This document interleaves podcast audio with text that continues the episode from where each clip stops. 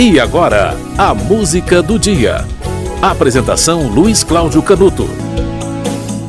Antônio César Camargo Mariano nasceu no dia 19 de setembro de 43. Pianista, tecladista, compositor, produtor, empresário, com 14 anos era um menino prodígio. Em espetáculos acompanhava banda de jazz, integrou um quarteto em que gravou o primeiro LP, o Quarteto Sabá. Montou o grupo Sambalança Trio com Ayrton Moreira e Humberto Kleiber. Gravaram cinco discos, é, um deles com o bailarino Lenny Tail. No final da década de 60 foi contratado pela Record, trabalhou como instrumentista e arranjador e fez parceria com Elis Regina, se casaram, tiveram filhos.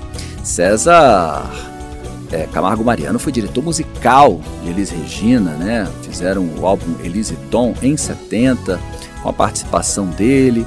Participou também de discos de Chico Buarque, Maria Bethânia, Jorge Ben, Ivan Lins, Gal Costa. Na década de 80 gravou o disco Samambaia e o Voz e Suor com a cantora Nana Caymmi. Samambaia foi com o guitarrista Hélio Delmiro, discos históricos. Em 87, a música dele, Mitos, foi usada como tema de abertura de Mandala, de Dias Gomes, na Rede Globo. E apresentou também na mesma época um programa da Rede Manchete, Um Toque de Clássico. Olha, mais de 200 composições são de autoria de César Camargo Mariano. E você vai ouvir agora uma dessas músicas de César Camargo Mariano.